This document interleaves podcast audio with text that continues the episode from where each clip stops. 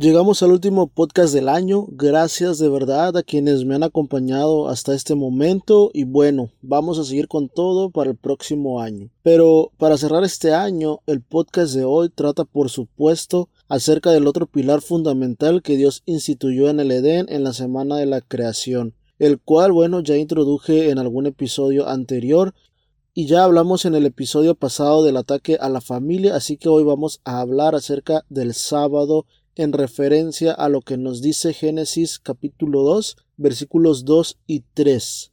Pues bien, en primer lugar dejemos claro que el sábado fue creado antes de que existiera alguna denominación religiosa, antes de que existiera algún culto o alguna asociación religiosa, y es que éste fue establecido por Dios en la semana de la creación de nuestro planeta. Y bueno, el sábado, al tener un origen divino y no humano, es una ley escrita desde la eternidad prácticamente, antes de que el pecado incluso entrara en el mundo y nuestro trabajo se convirtiera en una carga. El sábado fue diseñado por Dios para descansar. Incluso Dios mismo fue el primero en celebrarlo. Considero que todos estamos de acuerdo con que es necesario contar con al menos un día de descanso de nuestras actividades cotidianas. De otra manera, con la carga de trabajo que el ser humano se impone hoy en día, tendría una peor calidad de vida de la que ya tiene. Los estudios médicos y sociológicos, las investigaciones actuales, la misma ciencia en pocas palabras confirma la necesidad de un descanso semanal. Contrario a lo que se pueda llegar a pensar, un descanso semanal nos hace más productivos en nuestras actividades diarias. Nuestra salud mental también se ve mejorada y prácticamente podemos observar beneficios en todas las áreas que componen al ser humano. Estoy hablando de beneficios a nivel físico, mental y por supuesto espiritual. Necesitamos descansar y dar gracias a Dios porque nos ha dejado un día especial con ese propósito. El texto bíblico, como he explicado en episodios anteriores, nos dice que el proceso de creación de nuestro mundo por parte de Dios fue de seis días, y el séptimo día, para completar la semana de la creación, Dios decide descansar de toda actividad de crear algo, y en su lugar Dios bendijo este día y lo apartó como santo. Esto lo encontramos en los primeros tres versículos del capítulo 2 del libro de Génesis. Ahora bien, Entendamos que el sábado es santo, no es como cualquier otro día de la semana donde podemos realizar cualquier actividad que queramos. Si entendemos que el sábado es santo porque implica que en ese día nos encontramos en presencia directa ante Dios y es Él quien santifica el sábado, entonces entenderemos el día sábado como un regalo, como una bendición que Dios diseñó para nosotros como seres humanos, en donde pararemos de nuestras actividades cotidianas y nos centraremos en las actividades que fortalezcan nuestra unión con nuestro Creador, teniendo verdaderamente un día de descanso. El sábado tiene el propósito de servir como un día de descanso en el cual podamos pasar tiempo de calidad con Dios cada semana. De esta manera podemos fortalecer nuestra alma y acercarnos más a nuestro Dios. Dios no solamente es nuestro creador, sino que también es nuestro recreador, nuestro sustentador. Dios al crearnos lo hizo pensando en cubrir todas nuestras necesidades, tanto físicas como espirituales y necesidades en todo sentido. Por eso, al venir cada semana a encontrarnos con Dios, reconocemos que necesitamos de Él y si somos fieles a su pacto, Él suplirá todo lo que nos falte. Él se hará cargo de nuestras necesidades. Y es que Dios nos ama tanto que apartó un día entero para pasarlo juntos, Nuestros primeros padres, recordemos, Adán y Eva en el huerto del Edén, pasaron el primer sábado conociendo a su Creador. Ellos comenzaron su vida sobre la tierra relacionándose con Dios ese mismo día en el que fueron creados. Recuerden que Dios estableció el inicio y el fin del día al caer el sol. Ese detalle lo encontramos en el relato de la creación, allí en Génesis 1, y es que Dios creó el viernes a nuestros padres, y ese mismo viernes, cuando el sol se ocultó, comenzó el primer sábado sobre la tierra. Celebraron el primer matrimonio sobre la tierra y descansaron juntos ese día santo, ese día sábado.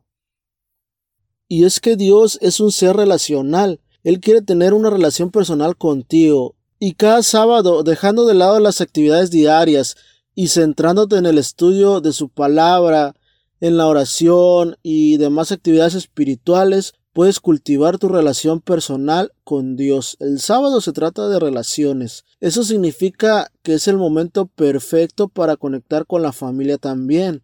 Ya les decía yo en un episodio anterior que la manera que más disfruto el sábado es pasarlo junto a la familia en medio de la naturaleza. Es algo realmente elevador y revigorizante que tienen que probar de verdad. El sábado es una excelente oportunidad para fortalecer las relaciones familiares y la relación personal con Dios.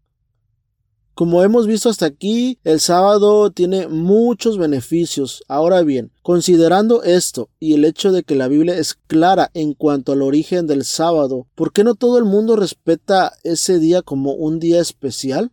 Pues bien, recordemos que Satanás, al estar en guerra contra Dios, tiene el propósito también de pervertir todo lo bueno que Dios ha hecho. Y es por eso que existe ese conflicto entre guardar el sábado o el domingo, por ejemplo.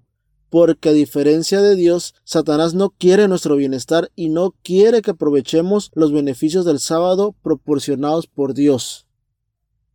Entonces, hablando de ese conflicto de Satanás contra Dios, del domingo contra el sábado, ¿cómo se llevó a cabo el cambio de día? Es decir, cómo se sustituyó el día sábado por el día domingo como el día del Señor? Y es que, bueno, no revisé estadísticas, pero tengo la impresión de que la mayor parte de la sociedad considera el día domingo como el día instituido por Dios, como el día de descanso verdadero, como el día que Dios bendijo y que Dios santificó. Recordemos que el sábado, al ser un día de origen divino, el ser humano no tiene la facultad de modificarlo, y es aquí donde viene el problema, y es que el hombre ha modificado, el hombre ha declarado el día domingo como el día del Señor. En la Biblia no encontramos nunca que Dios haya cambiado el día de reposo. En cambio, sí tenemos evidencia histórica. En la historia hay evidencia de que el hombre fue quien realizó este cambio. Y es que si vamos al relato bíblico, no encontramos ni en el Antiguo ni en el Nuevo Testamento ninguna señal, ninguna declaración, ninguna evidencia, ningún mandamiento de que Dios haya cambiado el día sábado por el día domingo como día de reposo. La única señal que tenemos con respecto al día de reposo es que Dios instituyó este día como santo en el Edén, precisamente el séptimo día es decir, el sábado. Y a lo largo de la Biblia podemos ver incluso a Jesús cuando vivió sobre esta tierra, cuando realizó su ministerio aquí en nuestra tierra, podemos ver cómo Jesús también guardó incluso el sábado. Jesús no solamente nos dejó el ejemplo de guardar, de descansar el sábado en la semana de la creación, sino que Jesús mientras estuvo en esta tierra también realizando su obra, él también nos dio el ejemplo perfecto de cómo guardar el sábado. Por supuesto, también tenemos la evidencia de cómo sus discípulos se congregaban el sábado, de cómo sus discípulos, incluso después de la muerte de Cristo, ellos siguieron guardando el sábado. Así que bueno, la muerte de Cristo tampoco supuso un cambio de día santo. Y es que podemos ir a la Biblia y podemos buscar en los escritos de los apóstoles, de los discípulos de Jesús, podemos buscar ahí alguna evidencia en sus escritos y nunca vamos a ver una controversia en cuanto al día de reposo. Sin duda alguna que si Dios hubiera cambiado el día de reposo, ellos lo hubieran predicado, ellos lo hubieran enseñado, hubieran dejado escritos a favor de ese cambio. Y en la Biblia no encontramos ningún relato concerniente a alguna controversia en cuanto al día de reposo. Pero lo que sí encontramos es que por aquellas épocas en donde comenzaba la iglesia cristiana a florecer, también comenzó a desarrollarse el gnosticismo y bajo la influencia de filósofos que intentaron conciliar el cristianismo con el paganismo, pues comenzaron a mezclarse ideas cristianas con ideas paganas y así comenzó Satanás a introducirse en el seno del cristianismo para buscar desde adentro mismo pervertir las enseñanzas de Dios. Ahora bien, avanzando un poquito en la historia, nos encontramos con un emperador conocido por aceptar el cristianismo y estamos hablando de Constantino. Constantino era el emperador romano en el cuarto siglo y en aquel entonces pues había una crisis en la iglesia debido bueno a que empezaban a entrar estas enseñanzas paganas dentro del seno cristiano Investigando un poquito acerca de la conversión de Constantino, la historia nos cuenta que él se dirigía en una ocasión rumbo a una guerra, a un enfrentamiento, y en un momento en el camino tuvo una especie de visión en donde vio una cruz en llamas en, el cielo, y debajo de esa cruz estaban unas palabras en latín que traducido es algo así como en esta señal conquistarás o bajo esta señal vencerás, algo así más o menos. Y entonces Constantino tomó esa visión como señal de que debía adoptar el cristianismo y no solamente él, sino que también todo su ejército y prácticamente toda su nación debían entregarse al cristianismo. Por supuesto que ordenó a todos sus soldados que eran paganos, pues los obligó a ser cristianos y puso su mayor esfuerzo en construir, en levantar a, la iglesia, al cristianismo.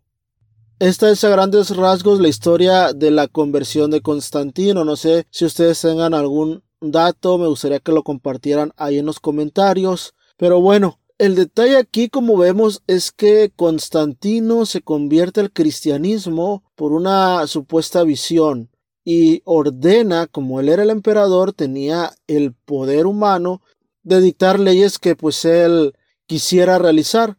Así que bueno, ordena prácticamente a todos sus súbditos a volverse al cristianismo. Había mucha gente pagana que, bueno, tuvo que aceptar el cristianismo.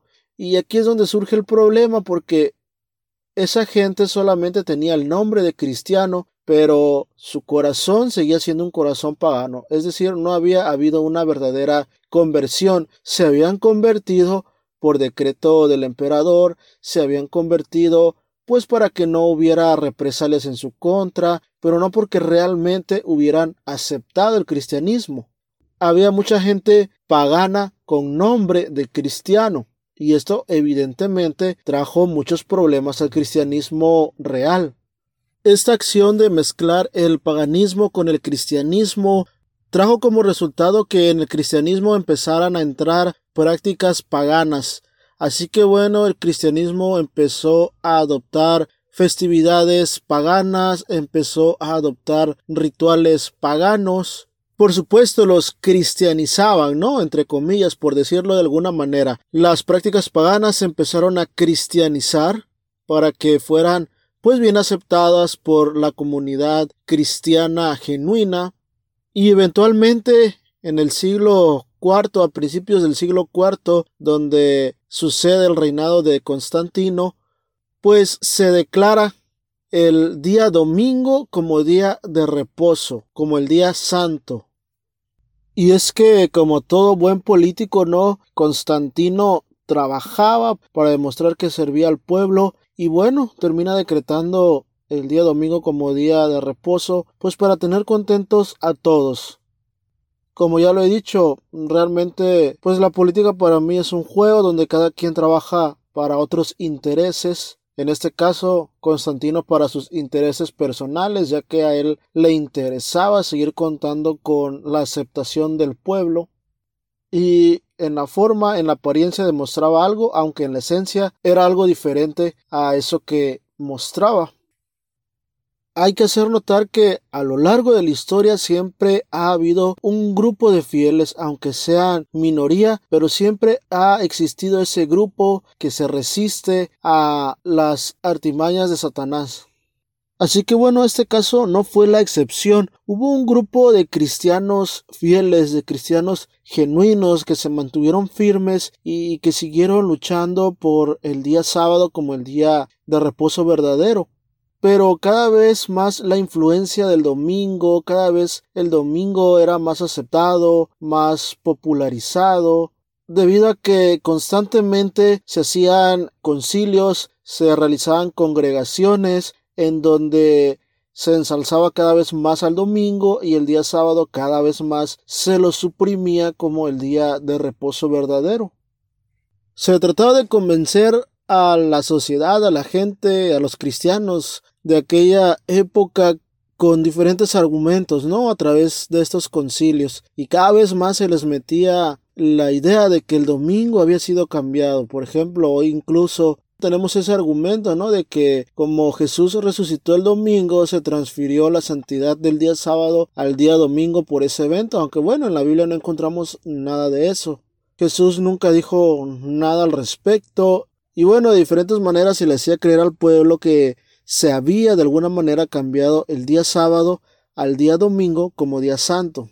Así que bueno, el mitraísmo o el culto al sol comienza ahora a ser la religión oficial del imperio romano. Se coloca, digamos, por encima, al menos a nivel legal, del día sábado.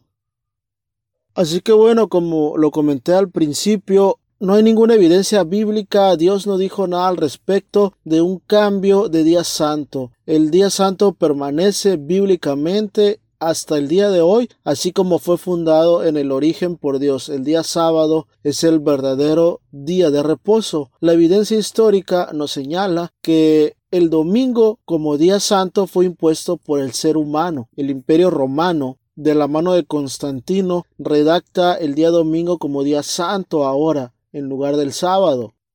Es decir, el día domingo fue considerado como día sagrado por una ley civil, por una ley humana, no por una ley divina. Así que bueno, el domingo comienza a ser llamado el venerable día del sol. Podemos ver cómo está aquí bien presente el paganismo, y bueno, vemos cómo hasta el día de hoy el Día del Sol es exaltado por gran parte de la sociedad, aún gente que no es cristiana considera y tiene la creencia de que el Día del Sol es el día designado por Dios como día santo. Ya de paso y aprovechando que estamos cerca de la fecha de la Navidad, como les mencioné, empezaron a entrar en el cristianismo prácticas paganas y la Navidad el 25 de diciembre, lo que el mundo cristiano celebra como el nacimiento de Jesús, realmente es una fiesta en honor al sol. El 25 de diciembre se consideraba, los romanos consideraban el renacimiento del sol. Pueden investigarlo ustedes, revisen los orígenes de la Navidad, no hay fecha exacta de cuándo Jesús nació, pero se le considera que fue el 25 de diciembre. Históricamente esto no es así. En la Biblia hay evidencias que nos muestran que no es así. La Biblia no da una fecha exacta, pero sí podemos deducir más o menos en qué época Jesús nació y no fue en diciembre. No quiero entrar en esos detalles, esto es nada más como un comentario que me viene ahora a la mente, pues debido a que estamos cercanos a las fechas, ¿no? El 25 de diciembre para los romanos más bien es un día dedicado a sus, a sus dioses paganos.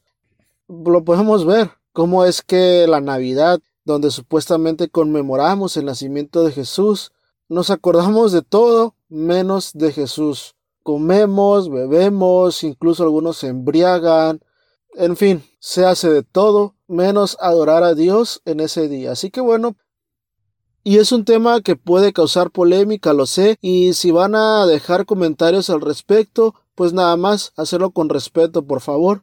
Es bienvenida a la opinión de todos. Sería un tema interesante a considerar tocar en otra ocasión, probablemente. Dejo ahí el comentario y bueno, regresando al tema principal y precisamente basándonos en la evidencia histórica, leo en la Enciclopedia Católica volumen 4 en la página 153 lo siguiente.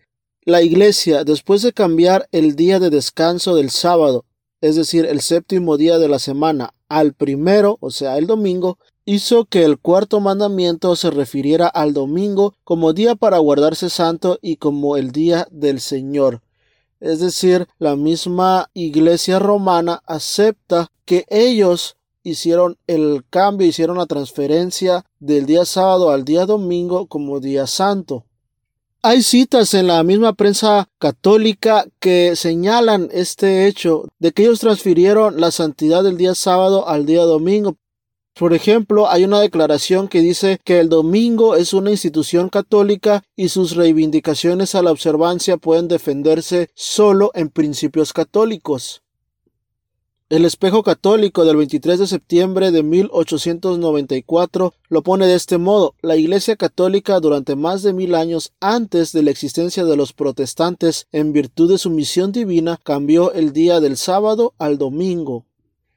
El catecismo del reverendo Peter Gierman afirma lo siguiente nosotros observamos el domingo en lugar del sábado porque la Iglesia Católica en el Consejo de la Odisea transfirió la solemnidad del sábado al domingo.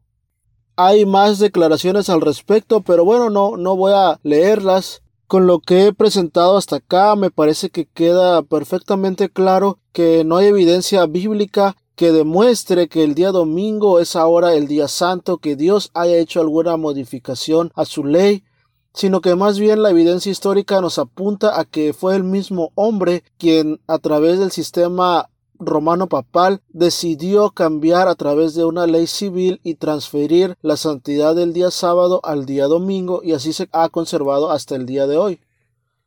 Ahora, este podcast no, no se trata de hacer una crítica o de juzgar o de hacer o de decir algo en contra de los fieles feligreses que están dentro de este sistema. Esto más bien se trata de demostrar y de denunciar los abusos del sistema, no de las personas, no de la congregación, no de los fieles seguidores, sino del sistema de quienes se ponen por encima de otros, buscando en lugar de servir al pueblo, en lugar de servir a la congregación, servirse a sí mismos.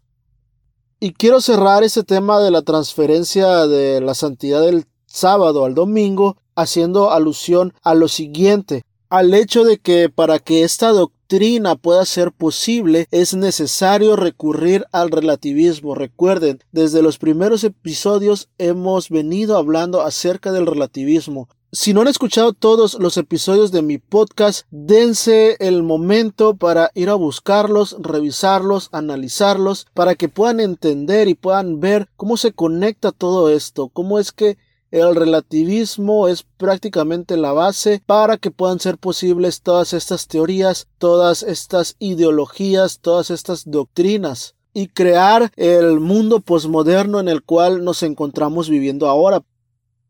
Pero bueno, como les decía, a diferencia de otras denominaciones religiosas que basan su fe y su doctrina únicamente en la palabra de Dios, en la Biblia como tal, es decir, únicamente se basan en lo que Dios dice, el sistema católico romano dice estar fundamentado en la palabra de Dios, pero además toma en consideración a lo que ellos llaman el credo, es decir, a todo ese conocimiento que sus líderes religiosos han declarado.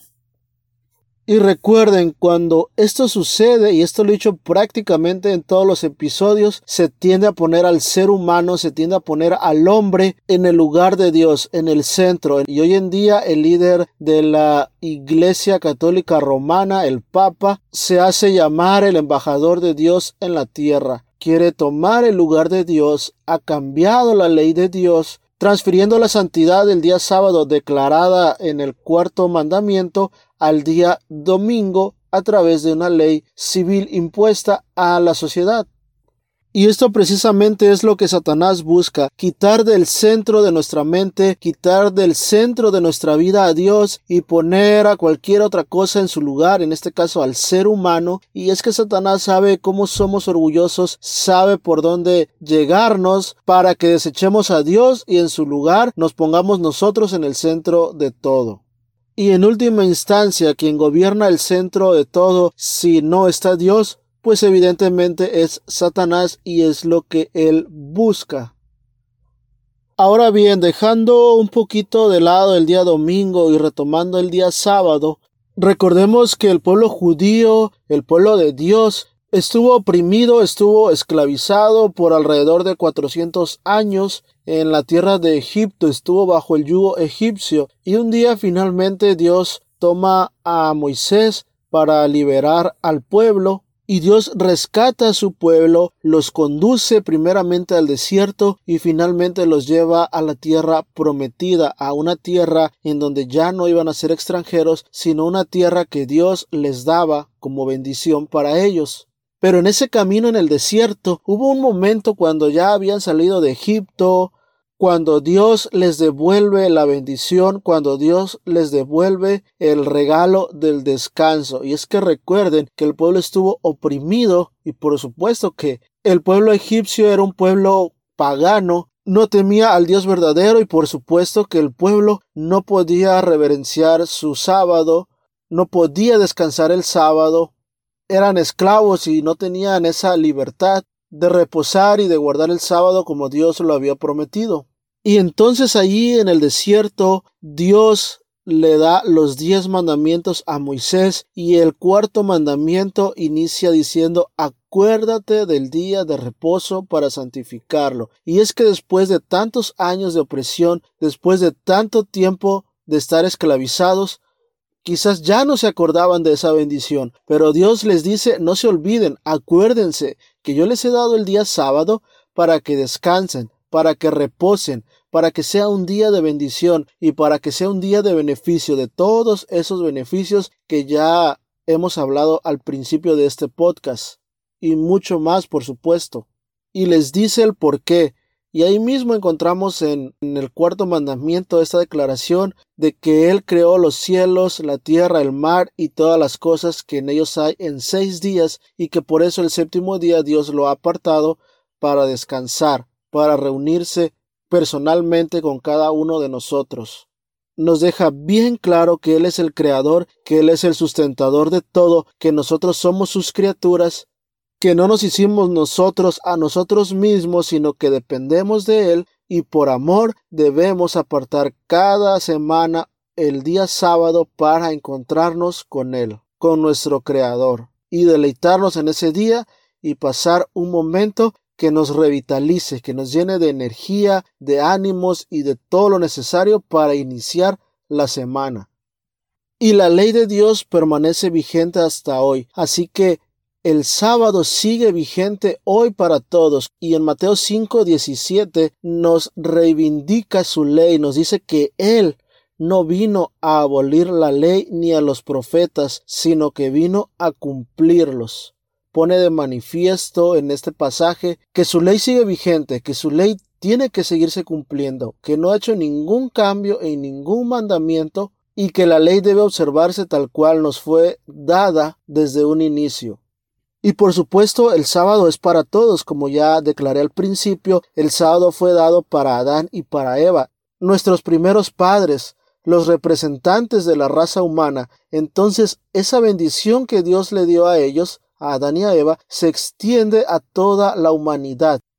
El sábado no es de los judíos como muchos afirman. Sí, evidentemente Dios le dio a los judíos el privilegio de conservar ese día y de transmitir el conocimiento de la trascendencia de guardar el día sábado al mundo en general. Pero no es que el sábado fue dado a los judíos como exclusivamente para ellos, sino que les fue dado para compartirlo con el mundo entero. Hoy en día hay una iglesia que tiene el día sábado como día de reposo y que guarda el día sábado como el día verdadero, pero es para que esta iglesia que tiene la doctrina verdadera la comparta con el mundo. Y Dios le da ese privilegio, esa bendición a esta iglesia hoy en día de compartir la verdad. No es que las bendiciones que Dios les ha dado, que Dios le ha conferido a su pueblo en la actualidad son para ellos nada más. Dios no es exclusivista, no es elitista. Dios, como ya lo he mencionado, es un ser social y quiere extender sus bendiciones a toda la raza humana. Así que bueno, esta iglesia tampoco es una iglesia elitista, no es ninguna secta que sea exclusivista, etc., sino que tiene el deber de compartir la verdad a todo el mundo. Y probablemente nunca hayas escuchado de esta iglesia en tu vida, pero créeme que cuando llegue el momento la escucharás porque será la única iglesia, será el único pueblo que guardará el día sábado que se mantendrá firme cuando llegue el momento en que nuevamente a través de una ley civil sea declarado en todo el mundo el día domingo como día oficial del Señor. Ya hemos hablado anteriormente de que se está pretendiendo establecer un nuevo orden mundial. Bueno, y no lo voy a explicar ahora, solamente lo voy a mencionar, pero va a llegar el día en que el líder de la iglesia romana pretenderá ser el líder espiritual de todo el mundo y declarará el día domingo como día oficial sagrado para todo el mundo.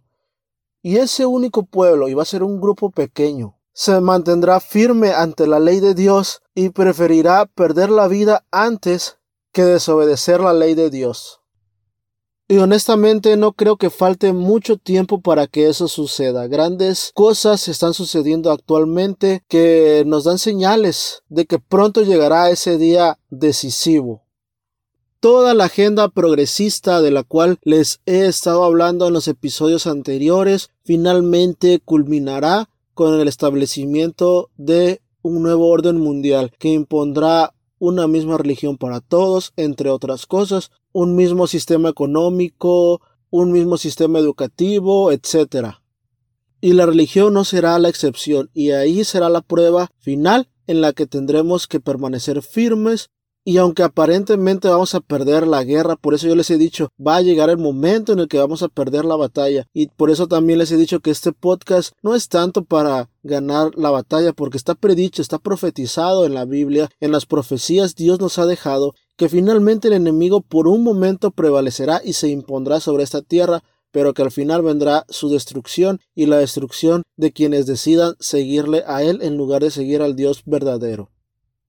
Y bueno, sin lugar a dudas, en algún momento adelante hablaremos más a detalle acerca de esta profecía, acerca de este tema, acerca de los acontecimientos finales. Pero antes de llegar a ese punto y para que podamos entender y nos haga sentido todo lo que va a suceder, tenemos que entender desde dónde parte todo. Por eso mis podcasts han estado basados en lo que sucedió para entender lo que está sucediendo actualmente y para entender hacia dónde nos dirigimos en la historia de este mundo.